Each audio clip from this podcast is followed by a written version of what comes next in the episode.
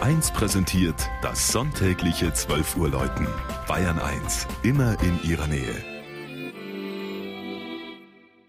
Das Mittagsläuten kommt heute aus München Obersendling.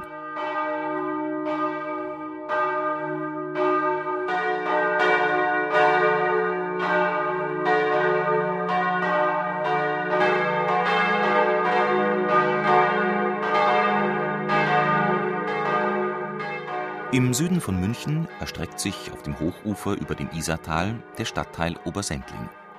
Er gehörte einst zum Dorf Thalkirchen und wurde im Jahr 1900 eingemeindet. Obersendling erlebte danach eine enorme wirtschaftliche Entwicklung. Es ist ein wichtiger Gewerbe- und Industriebezirk geworden, der durch die Einheit von Wohnen und Arbeiten geprägt ist. Der Siemens-Konzern hat in den 1950er Jahren hier Produktionsstätten angesiedelt und mit den markanten Sternhäusern die ersten Münchner Hochhäuser gebaut. Heute leben knapp 80.000 Menschen in Obersendling.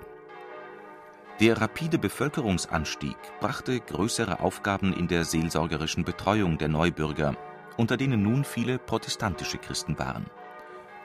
Zunächst gehörten diese zum Sprengel der Himmelfahrtskirche in Sendling, doch 1933 errichteten sie bereits eine eigene Notkirche.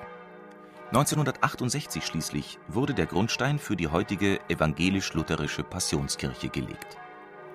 Architekt Fritz Zeitler hat mit Kirche, Gemeindehaus und freistehendem Glockenturm ein gelungenes Ensemble entworfen. Klare Linien bestimmen den Backsteinbau.